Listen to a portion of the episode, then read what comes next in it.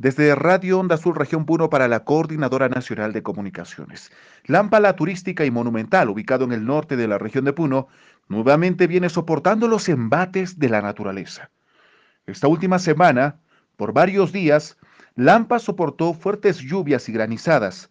Estas precipitaciones pluviales causaron serios daños e inundaciones en barrios, urbanizaciones y comunidades campesinas.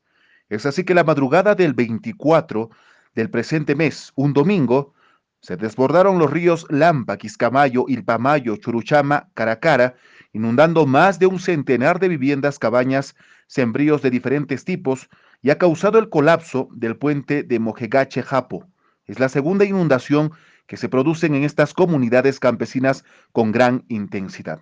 Al respecto, el alcalde de la municipalidad provincial ha señalado que va a intervenir los sectores de Tucine Grande, Tucine Chico, Cantería, Lesona, Urbanización, Puente Colonial, Mojegache Japo, Mojegache Central, Orcohuaita, Urbanización Juan Velasco Alvarado, Huaita Comunidad, Huaita Pías, motivo por el que ya está coordinando con el COER regional de Puno para que puedan intervenir y además puedan atender a las familias afectadas. Esta es la información para la Coordinadora Nacional de Comunicaciones, Jaime Calapuja Gómez de Radio Onda Azul Puno.